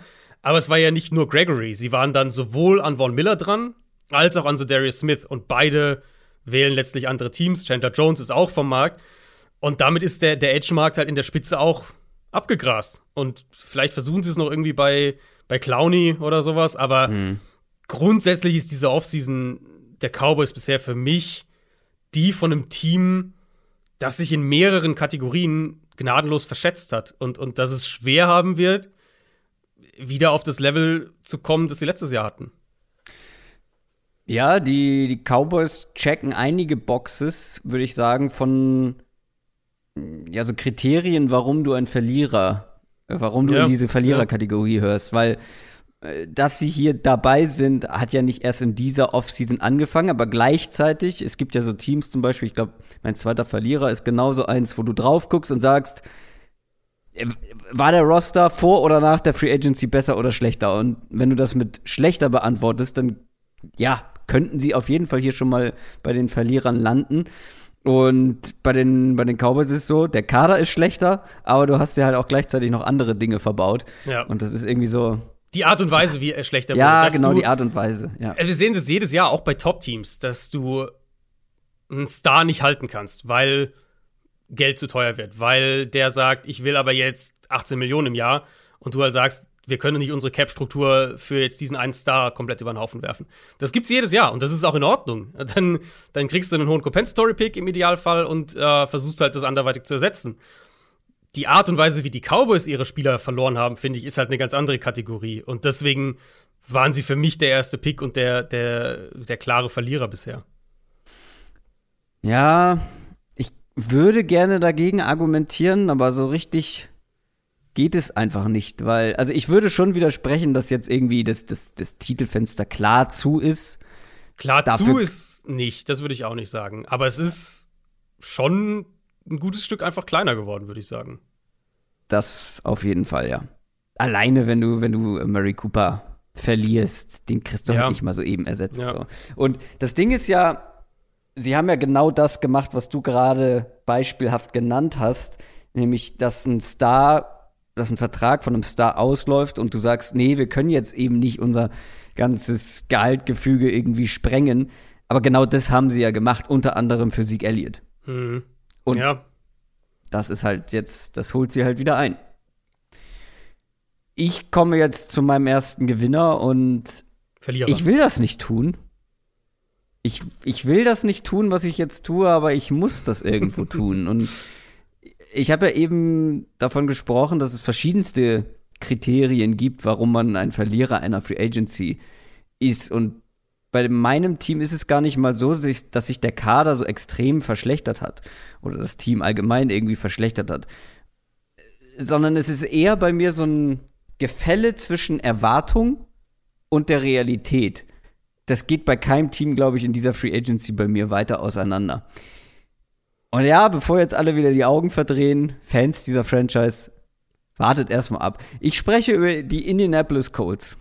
Natürlich. Mhm. Ja, die Colts sind einfach für mich das Team, was einfach jetzt einen entscheidenden Moment verpasst hat. Einen ganz, ganz wichtigen Angriff einfach hätte starten können, aber es nicht gemacht hat. Es nicht gewagt hat. Also wenn wir noch mal so ein paar Wochen zurückgehen, was war meine Erwartung, was war meine Hoffnung bei den Colts? Also zuallererst mal aggressiv auf der Quarterback-Position sein. Das haben wir mehrfach besprochen. Da haben wir mhm. vor allem drüber gesprochen, als Russell Wilson Thema war. Und wir waren uns unsicher, ob er überhaupt auf dem Markt ist, ob ihn die Seahawks überhaupt gehen lassen. Komme ich gleich zu, was, was mit dieser Quarterback-Position bisher passiert ist. Und das andere war ja, das andere Thema, das große Thema war einfach, dass du extrem viel Cap Space zur Verfügung hattest, um eben deine Needs zu adressieren. Wir sprechen ja immer wieder darüber. Das Gerüst ist da, jetzt musst du die, die paar Needs, die du hast, aggressiv adressieren. Und dann hast du es ja sogar noch geschafft, vor der Free Agency Washington auszunehmen für Carson Wentz und hast jetzt ja noch mehr Kapital zur Verfügung in Form von Picks. Jetzt, paar Tage vorgespult, Realität ist, dein aktueller Quarterback ist Sam Ellinger. Wilson war auf dem Markt, hast ihn aber nicht bekommen. Cousins hast du nicht bekommen. Ähm, der bleibt bei den Vikings. Aaron Rodgers, ja, war ja scheinbar nie so richtig auf dem Markt beziehungsweise glaube ich, hätte man eh keine Chance gehabt, ist man auch leer ausgegangen. Was machst du da jetzt auf dieser Position, auf dieser so wichtigen, gerade für dieses mhm. Regime so wichtige, so wichtigen Position? Und das, das zweite Thema, Cap Space, ja, von einem, von einem, von einem ganzen Cap Space, äh, was du zur Verfügung hattest, hast du ein bisschen was in Moeli Cox investiert, ein Jahresdeal für Taekwon Lewis, für Matt Pryor. Dein Wide Receiver Room ist aktuell Michael Pittman und Paris Campbell allen voran. Mhm. Ich frage mich einfach, worauf warten die Indianapolis Colts? Worauf? Die haben 44 Millionen Euro, Euro sage ich schon, 44 Millionen Dollar Cap Space zur Verfügung. Mhm. Der größte Cap Space der ganzen NFL aktuell. Darius Leonard, der eigene Spieler, macht bei Twitter mehr für die Colts als das Front Office. Ja, das stimmt. Ich habe einfach, ich habe einfach die Befürchtung bei den Colts, dass hier ein über Jahre aufgebautes, aus jungen Spielern bestehendes Team mit Top-Team-Potenzial verschenkt wird, dass die letzten mhm. Jahre komplett verschenkt werden. Und das ist ja auf der einen Seite ein Lob an das Front Office und gleichzeitig eine Kritik in einem, weil das Front Office hat dieses Team erst so aufgebaut, was sie gut gemacht haben. Und jetzt finde ich, wird das Potenzial, was man mit diesem, mit dieser Grundlage hat, wird verschenkt. Ja, ja, irgendwo schon. Also, um das vielleicht ganz klar zu sagen, die Colts werden noch was machen. Ja, die Colts definitiv. werden vor allem sich einen Natürlich. Quarterback holen. Ja, ähm, aber wen? Genau, ich tippe weiter auf, auf Garoppolo. Das war mhm. ja meine Prediction und dabei bleibe ich auch. Vielleicht wird es ein Baker Mayfield auch am Ende, zu dem kommen wir gleich noch kurz. Mein, mein Tipp bleibt Garoppolo, aber es wird jemand aus der Kategorie, glaube ich, sein. Ob es dann, na, wenn's, vielleicht wird es auch am Ende ein, James Winston oder so jemand, aber aus dieser, aus dieser Kategorie in etwa. Und vielleicht ist dann jemand wie, weiß ich nicht, Clowney, Robinson, Clowney jetzt vielleicht nicht mehr, jetzt haben sie einen Edge Rusher sich geholt. Vielleicht ist, ist jemand wie Allen Robinson dann doch noch mal ein Thema, wenn sie den Quarterback eingetütet haben. Aber ja, es ist für den Moment ist es wieder more of the same in, in Indianapolis. Man hat mit Abstand den meisten Cap Space gehabt zum Start der Free Agency. Dann hält man halt ein paar günstige eigene Leute, wobei sie ja sogar da, sie haben ja Mark Lewinsky, ihren, ihren Starting Right Guard, den haben sie ja äh, nicht gehalten, der ist nach, nach New York gegangen zu den Giants. Und sonst wartet man halt ab, was per se nicht schlecht sein muss. Also Aktionismus in der Free Agency ist auch nicht der, der richtige Weg. Äh, wenn man, wenn die Jaguars haben wir ja äh, am, am, Dienstag dafür auch durchaus kritisiert. Mhm. Aber wenn wir immer eben sagen, dass es genau das, was du gerade gesagt hast, dass es in Teilen, in vielen Teilen ein guter Kader ist, dass dieses Fenster für den Kader eigentlich jetzt da ist, dann würde ich halt sagen, okay, die werden ja wohl wissen, dass sie einen dieser Quarterbacks am Ende bekommen. Garoppolo, Mayfield, so, aus diesem Tier. Und da würde ich mir halt auch einfach mehr Aktivität wünschen, um wirklich dieses Fenster für den Kader ja. Auch mal ja. bewusst zu öffnen, statt halt immer nur zu warten, dass der Markt zu einem kommt, dass man irgendwie genau. die perfekte Situation kriegt und den, den, den, den Spieler nur im perfekten, in der perfekten Situation verpflichtet und so weiter. Also, was man sagen muss, äh, wir haben ja schon drüber gesprochen, man darf den Ngaku-Trade natürlich nicht irgendwie ignorieren. Sie haben ja was gemacht. Aber gleichzeitig hast du da halt mit Rock Sin auch einen jungen, relativ jungen ja, Cornerback ja. abgegeben. Und so. sie haben halt keinen Erstrunden-Pick, das darf man nicht vergessen. Also selbst wenn man sagt, mhm. wenn wir jetzt bei anderen Teams gesagt haben, ja, die können dann vielleicht in Runde 1 was im Draft machen und dieses und jenes noch angehen, die Colts haben keinen Erstrunden-Pick. Mhm. Ja, wie gesagt, das ist so ein bisschen, also klar, ich hack da irgendwie drauf rum, aber es ist ja gleichzeitig auch so ein ich bin, ich bin nicht sauer, ich bin enttäuscht bei den Colts. Ja, ich, ich würde ja. einfach mir mehr wünschen, was du aus diesem Potenzial. Mhm. Das, das Team hat Potenzial. Da sind so viele talentierte junge Spieler am Start. Ja. Ja. Und du, und selbst, du machst es, es nicht. Halt, es ist halt seit Jahren auch irgendwie das Gleiche. Diese, genau, diese ultra genau. vorsichtige Herangehensweise. Ja. Das, ich dachte, es ändert sich mit Buckner, mit der, das ja. war ja ein aggressiver Move. Ja, genau. Das war der eine, neben Carson Wentz, der eine aggressive Move drin, so richtig. Mhm. Um, ähm, und jetzt hatten sie letztes Jahr, haben sie ja den, den Wentz-Move gemacht.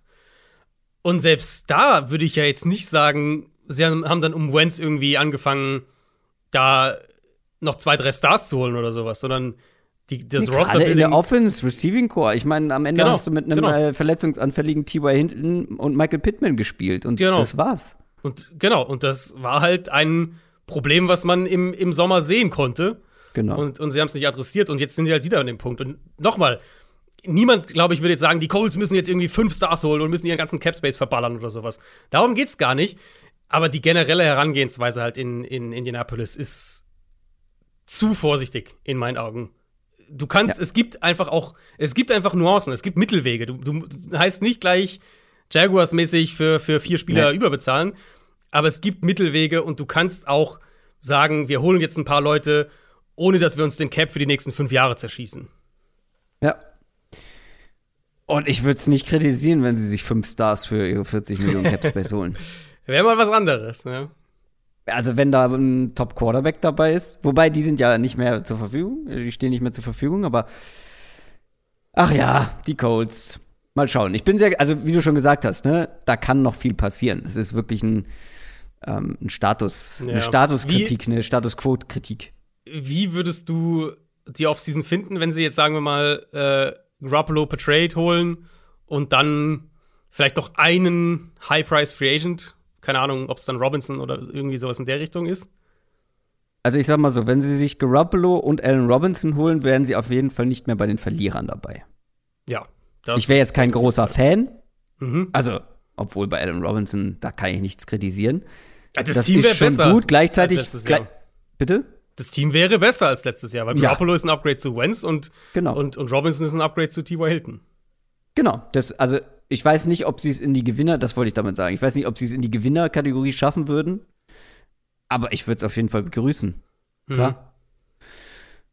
Ja, äh, dann machen wir weiter mit deinem zweiten Verlierer. Ja, auch da ein Thema, irgendwie eigentlich ein Thema, was wir, was wir letztes, letzte Saison gar nicht so oft hatten, weil ähm, das Team nicht so relevant war am Ende der Saison. Aber es sind die Seattle Seahawks und es ist die generelle Herangehensweise an Roster-Building und an, an Football-Philosophie in ähm, Seattle. Seattle hatte mit dem Wilson-Trade ja eigentlich einen klaren so, Schlussstrich. Die, die, dann kam auch die Entlassung von Bobby Wagner mit dazu. Sie haben endlich mal wieder Draftkapital. Die werden zum ersten Mal, ich glaube, seit 2010 werden die in der Top 10 picken. Ähm, und ich habe auch mal, ich habe mal nachgeschaut, die, in den letzten zehn Jahren haben die Seahawks häufiger gar nicht in der ersten Runde gepickt, als dass sie in der Top 20 gepickt hätten. Also äh, völlig neue Welt seit, seit vielen Jahren mal wieder. Ähm, also so, und der Rebuild so ein bisschen auf dem Silbertablett. Für, und das finde ich ist ja ganz wichtig zu sagen, für einen Kader, der das braucht. Also die haben Baustellen im Pass Rush, die haben Baustellen in der Offensive Line, auf Cornerback, jetzt natürlich auch Quarterback. Ähm, Wide Receiver wird perspektivisch ein Thema, jetzt noch nicht konkret, aber der Kader hat viele Baustellen, kurzfristig und mittelfristig. Und statt den Umbruch kriegen wir Pete Carroll am Mittwoch auf der Pressekonferenz, der sagt, ja, äh, es, ist, äh, es gibt da keinen Rückschritt. Er hat, die, er hat auch die Parallele zu dem Super Bowl-Kader von damals gezogen, so nach dem Motto, ja, auch da hatten wir ja ein junges Team, das, das jung aufgebaut wurde und so weiter. Und man bekommt einfach total den Eindruck, dass das in keinster Weise ein Rebuild werden soll, sondern dass sie jetzt ein Team aufbauen wollen, das sich wieder über, über Defense, über das Run-Game und über den Quarterback, der halt irgendwie ähm, ja, so, so sicherer Game-Manager-mäßig ist, darüber identifizieren soll. Und Carroll hat auch das, also Carroll hat das relativ klar auf der PK gesagt. Ich habe das Zitat von ihm, ähm, habe ich getweetet, also das findet ihr in meiner Twitter-Timeline, dass es in die Richtung eben gehen soll. Sie verlieren DJ Reed, ihren wahrscheinlich besten Corner letztes Jahr. Dwayne Brown, der Left Tackle, ist erstmal noch Free Agent. Sie bezahlen Uchenna Nwosu mehr zumindest, als ich erwartet hatte. Sie halten Will Disley für mehr Geld, als ich erwartet hatte. Und das sind alles halt so, das sind so Mittelmaß-Moves. Und eben auch das Statements von, von den Seahawks-Chefs dann, das dann am Mittwoch rausgehauen wurde, so als, als der Wilson-Trade dann ja offiziell war, geht halt so wirklich klar in die Richtung, ja, Wilson wollte weg, Wilson wollte was Neues ausprobieren. Ähm, ihnen wurde klar, ja, Wilson würde keinen neuen Vertrag unterschreiben. Also alles nach dem Motto, wir wollen das ja eigentlich gar nicht, oder so. Ähm, und wir sehen uns jetzt auch nicht als ein Team im Rebuild. Oder man hat nicht den Eindruck, dass da irgendeine Art Plan dahinter steht. Und all die Moves, die sie jetzt bisher gemacht haben, die Aussagen von Carroll, gehen halt auch in die Richtung, dass sie keineswegs vorhaben, jetzt das irgendwie für einen, ähm, für einen Rebuild zu nutzen, sondern dass sie jetzt versuchen, ein Team zusammenzustellen, mit dem du, glaube ich, in der heutigen NFL es sehr schwer hast zu gewinnen. Und selbst, selbst wenn, dann brauchst du halt einen, einen unheimlich stark besetzten Kader und davon ist Seattle einfach weit, weit weg aktuell. Und dann sehe ich eben die Gefahr, dass der Worst Case so ein bisschen für die Seahawks eintritt, nämlich, dass sie einen Kader zusammenbauen, der dann in manchen Bereichen gut ist, in anderen löchrig. Vielleicht holen sie doch einen Quarterback, vielleicht draften sie einen. Ähm, und im Endeffekt, aber du dir ein Team zusammenbaust, das graues Mittelmaß als Überschrift drüber hat. Ich bin voll bei dir und ich bin fast ein bisschen fassungslos. Du hast mir ja auch noch das, das Zitat von Pete Carroll geschickt, mhm. dass er mit seiner Defense gewinnen will. Und ich frage mich so, mit welcher? Ja. Mit seiner? Teures Safety-Duo haben sie Mit seinen teuren Safeties sollen ja. die Safeties jetzt den Seahawks die Spiele gewinnen.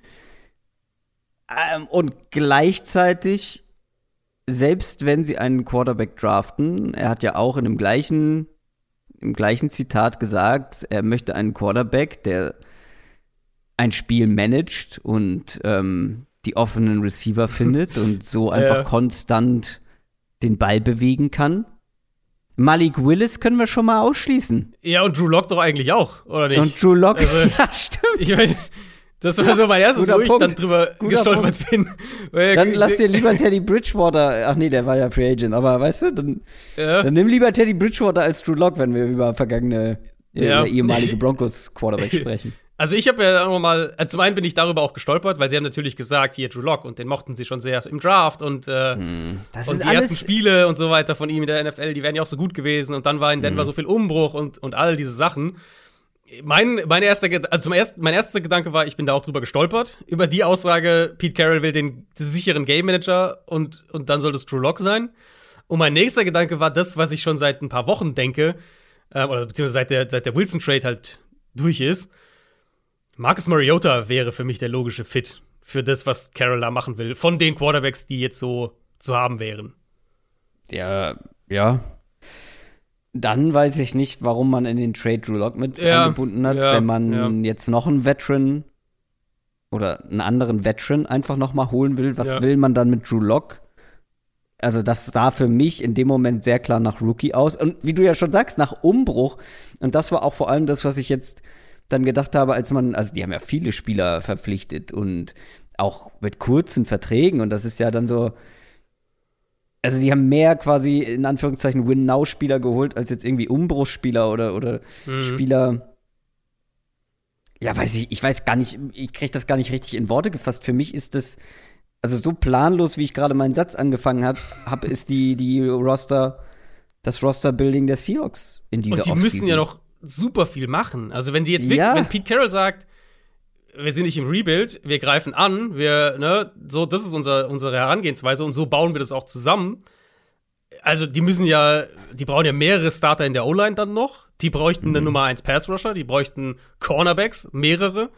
Also. Ich habe fast ein bisschen Angst, dass sie Uchenna und Wo so mit der Prämisse geholt haben, dass der der Nummer 1 Pass-Rusher wird bei denen. Das wäre schon, das wäre schon sehr merkwürdig. Also sie waren Aber ja angeblich auch, äh, sie waren ja, haben ja angeblich auch bei, bei Chandler Jones mal angeklopft. Also vielleicht haben sie da echt vor, noch irgendwas zu machen. Vielleicht holen die Clowny. Ja, der war doch auch schon da, oder? Der war da schon mal, ja. Ja, die Seahawks äh, sind auf dem besten Wege in Richtung graue Maus Mittelfeld-Team. Je nachdem, was sie auf Quarterback machen. Aber wie gesagt, das ist ja eine ähnliche Kritik wie bei den Coles nur, dass man vorher den Russell, diesen Russell Wilson hatte, den ich bei den Colts gerne gesehen hätte. Den gibst du ab und dann, ja, wen holst du dann? Wer ist denn jetzt die Antwort darauf? Ich, es gibt aktuell kein Szenario für mich, wo ich sage, okay, die Seahawks haben sich über diese Offseason verbessert. Also, wenn ich jetzt mal vorspule bis zum Ende der. Offseason. Was sollen die machen, dass die besser ja. dastehen als dass die ein besseres Team sind auf dem Papier ja. als letztes Jahr. Ich, gl ich glaube, das wäre wahrscheinlich auch eine unfaire Erwartungshaltung, ehrlicherweise, wenn du einen top Naja, aber wenn der, wenn der Coach von Win Now spricht ja. und sie letztes Jahr weit weg waren vom, vom Winnen, ja. dann musst du ja irgendwas machen, um näher daran zu kommen. Also für mich wäre es halt eine, an dem Punkt, wo, und das ist ja jetzt relativ klar geworden, Wilson wollte nicht bleiben, Wilson wollte weg. Ähm, an dem Punkt, an dem der Wilson-Trade dann durch war, fand ich, gab es halt schon einen relativ klaren Weg dahin, wie man sagen kann, oh ja, die Seahawks, gute Offseason, stellen sich für die Zukunft auf. Der Weg wäre halt aber dann nicht in die Richtung, wir wollen 2022 möglichst viele Spiele gewinnen, sondern eben, wir managen unsere Ressourcen so, dass wir einen Rebuild hinlegen und in zwei Jahren wieder ein Playoff-Team sein können. Genau. Aber das scheinen sie ja nicht vorzuhaben. Bin gespannt, was da noch passiert bei den Seahawks. Damit kommen wir zu meinem letzten Gewinner, äh, nee, Verlierer. Gott, oh Gott. Äh, zu meinem letzten Verlierer und ich hatte es ja schon mal angesprochen. Wenn du da einfach ganz trocken drauf guckst, auf den Roster guckst und vergleichst vorher, nachher, ist der Roster besser oder schlechter geworden? Und ich finde, bei den New England Patriots ist er schlechter geworden.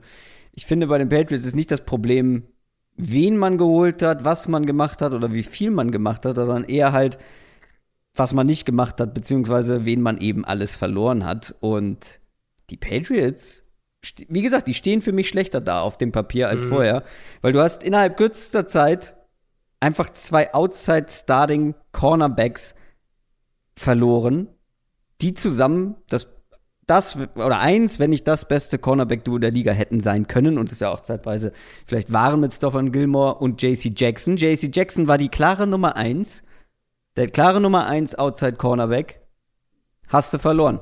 Ist jetzt bei den Chargers. Aktuell ist dein Nummer 1 Cornerback wer? Jalen Mills. Mhm, wahrscheinlich. Und ja. Terrence Mitchell, den man geholt hat. Also, puh. In der Defense, die ihre Cornerbacks eigentlich gerne auch 1 gegen 1 und so Man lässt. to man, ja. Schwierig finde ich das. Äh, sehr schwierig. Ähm, Shaq Mason, super Guard, weggetradet. Ted Karras, den Center, verloren. Jacob Jens, äh, Johnson, ähm, oder Jakob Johnson, hast du nicht gehalten, hat super gespielt und war auch wichtig für deine Offense irgendwo.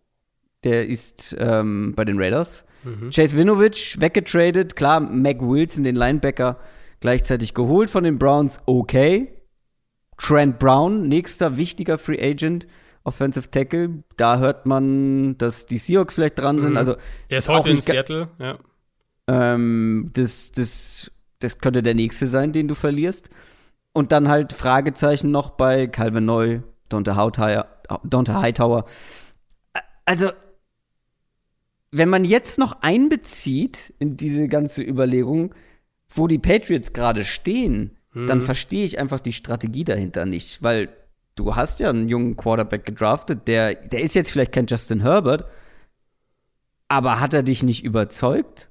Weil, wenn er dich, wenn du überzeugt bist von Mac Jones, dann musst du anders vorgehen, dann musst du aggressiver vorgehen und nicht deine wichtigsten Spieler gehen lassen und stattdessen halt auch keine holen, weil, also, ja, Devin McCordy, Matthew Slater, also, ja. äh, oder James White, boah, das sind so die, oder deinen Kicker mit Nick Folk irgendwie verlängern, so, das sind so deine, deine wichtigsten Verpflichtungen. Das sind alles ein- oder zwei Jahresverträge für wenig Geld Natürlich auch hier der Hinweis, da kann noch viel passieren. Aber ich verstehe den Plan der Patriots nicht. In meinen Augen müsstest ja. du aggressiv sein.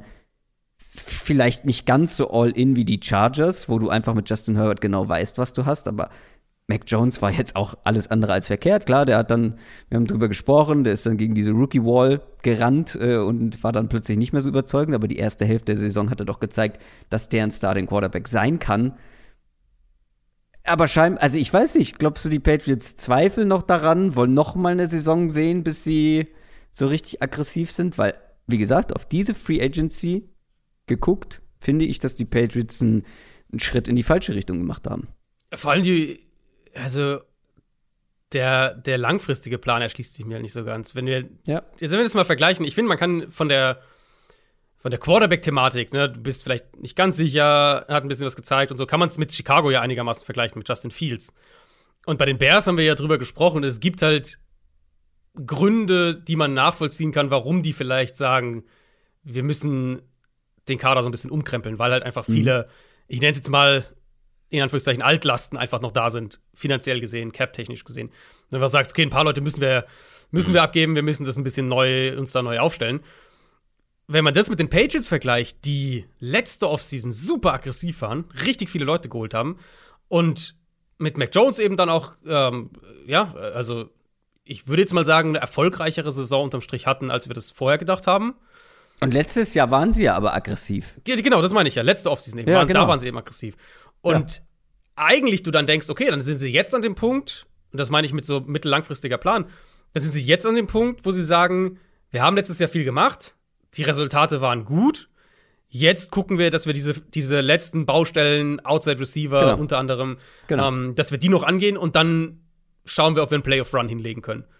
Und stattdessen steuern sie halt in die andere Richtung. Und das verstehe ich halt, also deswegen verstehe ich halt das in der Parallele zum Beispiel zu Chicago, wo man so ein bisschen nachvollziehen kann, warum bestimmte Entscheidungen getroffen werden, verstehe ich das halt gar nicht. Also, okay, vielleicht fanden sie Jackson zu teuer. Ähm, ja, aber was ist die Alternative? Den Mason-Trade verstehe ich überhaupt nicht. Linebacker ist jetzt eine, eine Großbaustelle, die, ähm, wie gesagt, Outside Receiver ist immer noch ein Thema. Also, sie haben halt mit ihren Moves, sie haben, äh, sie haben ein bisschen Cap Space kreiert, aber ich weiß nicht, was, also ich, ich sehe nicht so ganz, wo, was sie damit planen. Also, ob Genau.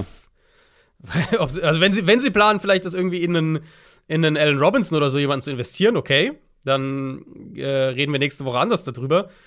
Aber im Moment, so was das Zwischenfazit nach den ersten drei Tagen angeht, puh, irgendwie, der Plan ergibt für mich auf die zwei Jahre, letztes Jahr und dieses Jahr bezogen, zusammen gesehen, ergibt der Plan für mich irgendwie keinen Sinn.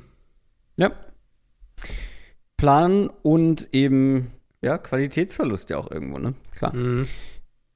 Das waren unsere Gewinner und Verlierer, aber wir haben jetzt noch etwas Schönes vorbereitet und zwar ein Lieblingssigning von uns beiden, beziehungsweise jeder für sich eins. Und ich habe äh, als Nummer eins sozusagen, als Nummer eins Wahl jemanden, wo ich mir vorstellen könnte, dass du den auch weit oben auf dem Zettel hast. Deswegen würde ich dir einfach mal den Vortritt lassen und falls du den nimmst, habe ich halt eben noch den angesprochenen Fallback-Kandidaten. Sehr gut. Ich habe auch eine Alternative, ähm, aber dann nehme ich, ich nehme eins, was wo ich nicht glaube, dass du es genommen hast. Und ähm, das ist für mich die Offensive Line Strategie der Bengals.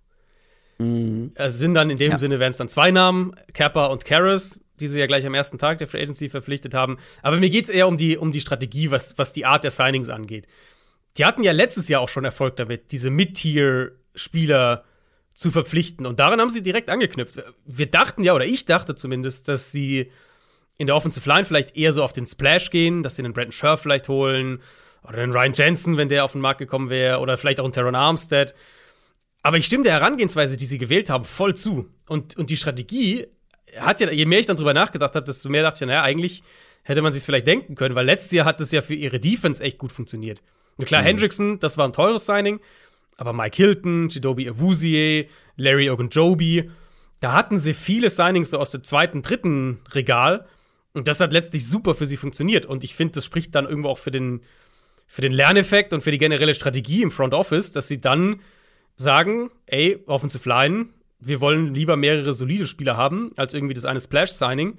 Und ich finde, das haben sie mit Kappa und Karras den Anfang geschafft, sind noch nicht fertig, aber ähm, das war gerade so an diesem ersten Tag, wo, wo ja auch echt einige verrückte Deals dann rumgingen, ähm, fand ich, das waren mit so meine Lieblings-Signings generell, was Cincinnati da in der Offensive Line gemacht hat. Ja, kann ich nur zustimmen. Ich bin gespannt, ob das reicht. Aber sie werden wahrscheinlich noch was machen, ne? Sie werden noch was machen und ich meine, sie haben ja auch, äh, sie haben ja auch ähm, ihren Pick. Also ich kann mir sehr gut vorstellen, dass Pick 31 in der ersten Runde ein Tackle sein wird. Ja, mal sehen, wer da noch da ist, ne? Weil, Klar, Also, klar. da können schon einige vom Bord gegangen sein.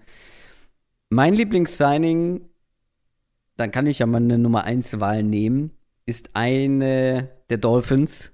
Ich finde, die Dolphins haben ein paar gute Sachen gemacht. Das hat am Ende, am Ende waren sie zu äh, speziell, ähm, um die Dolphins allgemein als Gewinner mit reinzunehmen. Ja, es ist witzig, dass du es sagst, weil ich hatte am Dienstag, als ich das erste Mal so ein so grobes Ding zusammengeschrieben habe, hatte ich Miami auch so als, ich glaube, meinen vierten, dritten, vierten Gewinner mal aufgelistet.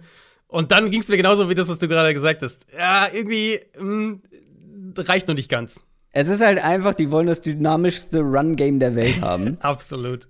Aber mein Lieblingssigning ist tatsächlich eigentlich einer deiner My Guys, Raheem Mostert. Weil Raheem Mostert, wir wissen alle, zu was dieser Mann in der Lage ist, wenn er fit ist. Und diesen, dieser Move, dieses Signing, ist ein perfektes Beispiel für mich für komplett low risk, aber richtig viel Upside. Mhm.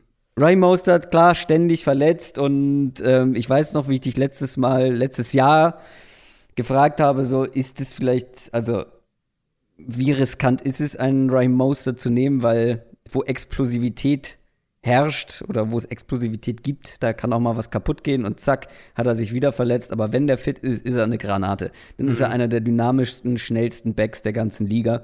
Und wenn wir uns überlegen, was die Dolphins offensichtlich da machen wollen, die einfach den ehemaligen Running Backs Coach der, der 49ers als Head Coach jetzt haben oder Run, ähm, Run Game Coordinator. Run Game Coordinator, ja. Ja, dann, ähm, ja, dann ist die Richtung auf jeden Fall klar, weil er nicht der einzige Running Back ist, den man geholt hat, nämlich auch noch Chase Edmonds. Aber für den hat man deutlich mehr Geld ausgegeben und Raheem Mostert kommt jetzt einfach für ein Jahr knapp über drei Millionen.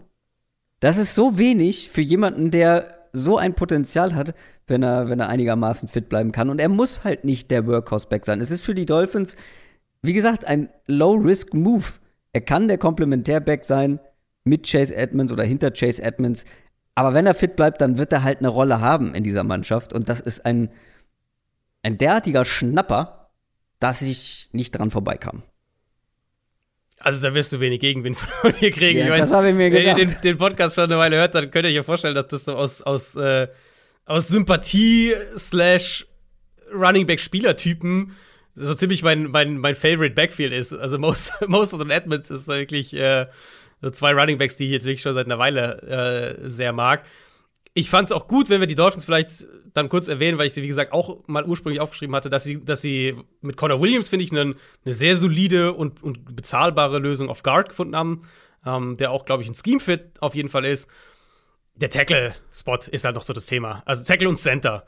Da werden sie noch was machen müssen. Center ist jetzt mit, mit JC Tretter ja eine interessante Option auf den Markt gekommen, weil die Browns den entlassen haben. Und äh, wir kommen ja gleich noch so ein bisschen dazu, wer noch da ist, aber ich kann mir vorstellen, dass Miami schon sehr viel Geld bei Teron Armstead vor die Tür gestellt hat mhm. und gesagt hat, ey, du, wenn das, wenn das in New Orleans nicht nichts wird hier, wir hätten hier was, was Schönes für dich.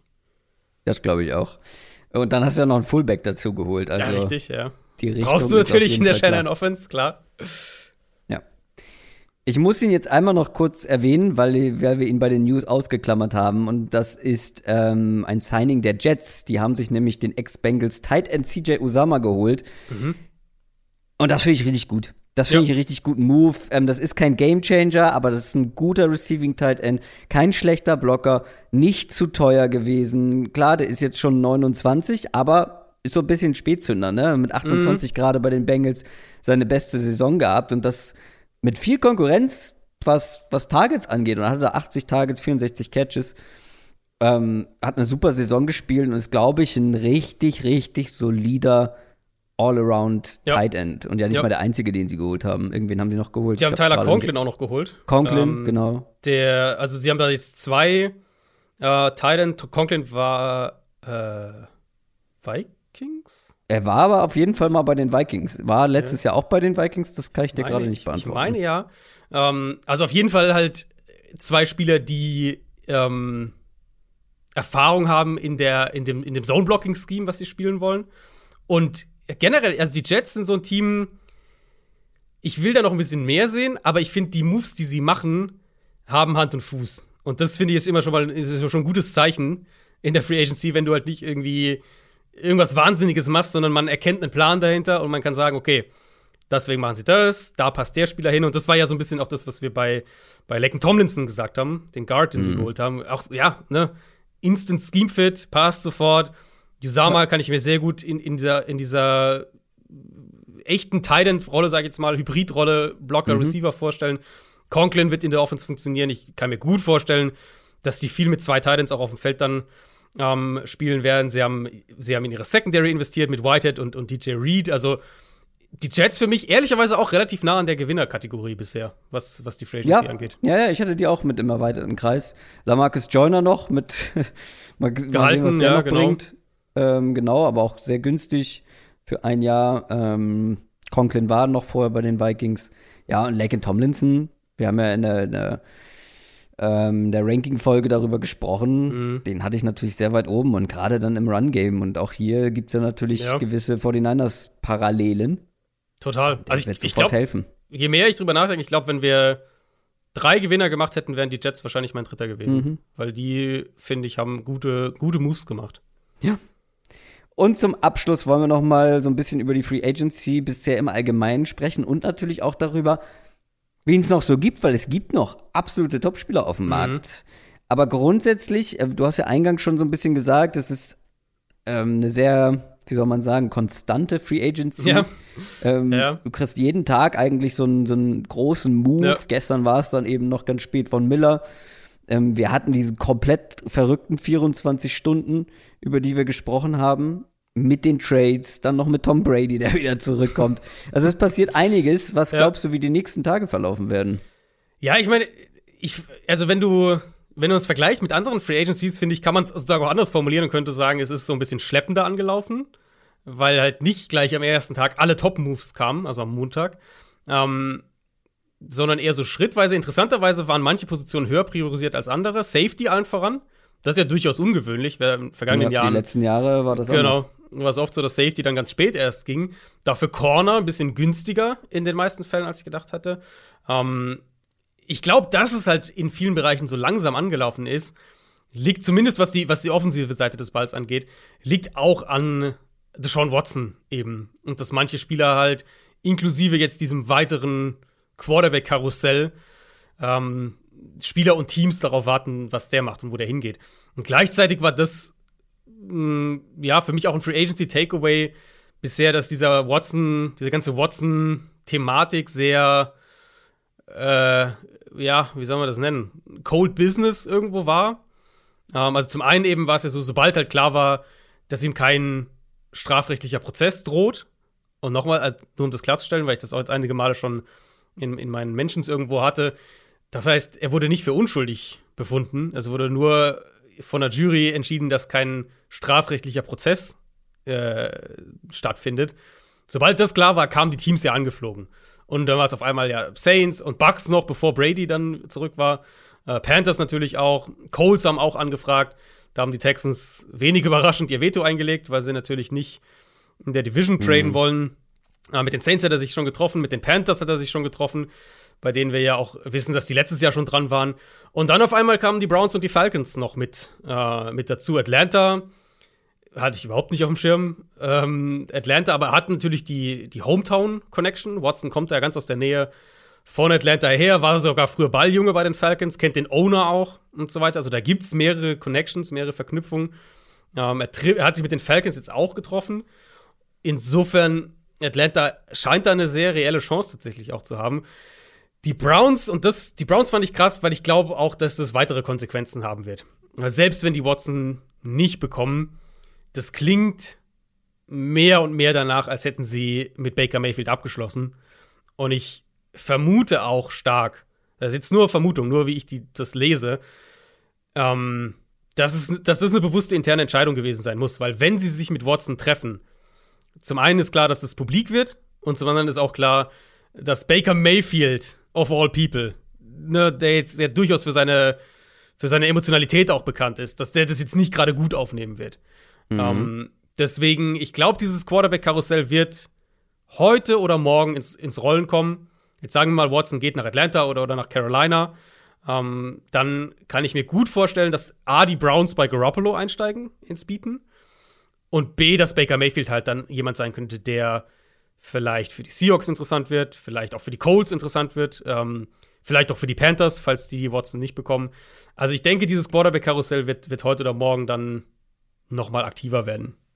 Ja, dann könnt ihr euch schon mal auf eine Downset Short-Folge in zwei Tagen einstellen, damit wir im Zweitagesrhythmus bleiben. Ansonsten, ähm, lass uns doch mal schauen, wer noch so frei verfügbar ist. Also jetzt mal unabhängig von den Quarterbacks. Terran Armstead hast du schon mehrfach angesprochen. Mhm. Alan Robinson haben wir mehrfach thematisiert. Das sind natürlich zwei ganz interessante Namen. Also der beste ähm, der Offensive Tackle auf dem Markt und der beste Wide Receiver stand jetzt auf dem Markt, ja. sind noch verfügbar. Ja. Und dann natürlich auch ähm, so Leute wie Stefan Gilmore, Mhm. Bobby Wagner jetzt, ähm, nachdem er bei den Seahawks Ja. raus ist, Tyron Matthew natürlich Ja. noch. Ähm, die, die Chiefs haben ja da auch ähm, nachgelegt, beziehungsweise da wird Tyron Matthew nicht mehr auftauchen. Trent Brown haben wir erwähnt. Wen hast du noch weit oben auf dem Schirm? Äh, ja, gibt wirklich noch ein paar. Clowny haben wir jetzt ja auch schon ein paar Mal angesprochen. JC Treader habe ich auch schon angesprochen. Ich finde gerade Receiver gibt es echt auch noch viel. Also selbst hinter, hinter Robinson, Jarvis Landry wurde ja jetzt in Cleveland entlassen. Äh, Valdez Scantling ist noch auf dem Markt. Juju, Will Fuller, äh, Julio Jones jetzt natürlich auch. Ähm, AJ Green. Also da gibt es echt auch noch einiges an, an Optionen. Cornerbacks finde ich auch noch durchaus solide. Starter Hayward. Hab's ja vorhin schon gesagt, bei dem würde ich sehr stark auf die Colts jetzt tippen, aber auch der ist auf dem Markt. Joe Hayden, Steven Nelson. Ähm, und dann halt auch die, die Quarterbacks mit, mit irgendwo Starting-Ambitionen. Äh, James Winston, Mariota, so diese Kategorie.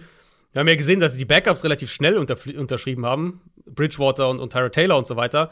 Die, die noch Starting-Ambitionen haben, die warten halt. Und das ist eben auch letztlich das, was ich eben gemeint habe. Das ist letztlich, das ist die Deshaun Ja, ja. Watson-Entscheidung.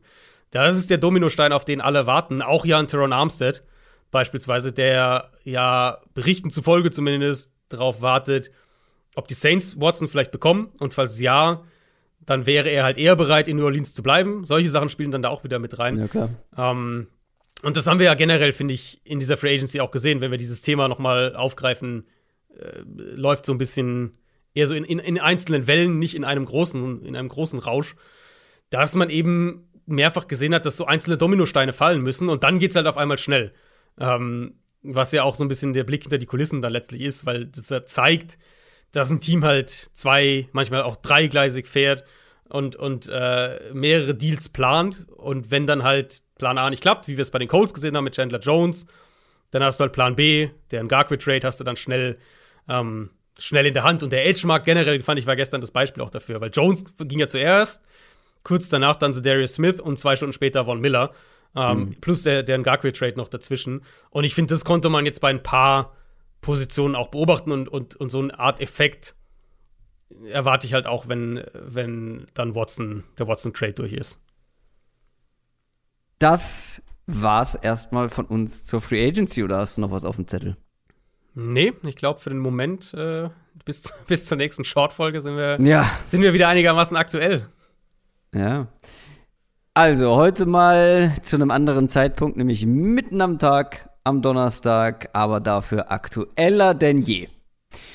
Ich glaube, damit können wir diese Folge abmoderieren. Und nochmal der Hinweis, wer uns supporten möchte, kann das gerne tun. www.downsettalk.de slash support, da hört ihr alle Bonusfolgen. Adrian hat auch schon wieder eine angekündigt ähm, zu den Under the Radar Signings wahrscheinlich. Schauen wir mal. Ähm, und ab nächster Woche packen wir dann die, die Draft-Previews wieder an, ne? Genau, nächste Woche gibt's äh, Wide Receiver. Da muss ich wohl noch ordentlich reinhacken. Bis dahin. Ähm, aber ich habe schon einige, ich habe schon einige gesehen. Bin sehr gespannt, ob mich da noch jemand vom Hocker haut. Das soll es auf jeden Fall für heute gewesen sein. Ich wünsche euch ein schönes Donnerstag, äh, einen schönen Donnerstag, eine schöne Woche und wir hören uns bestimmt schneller wieder, als ihr denkt. Macht's gut, bis denn. Tschüss. Ciao, ciao.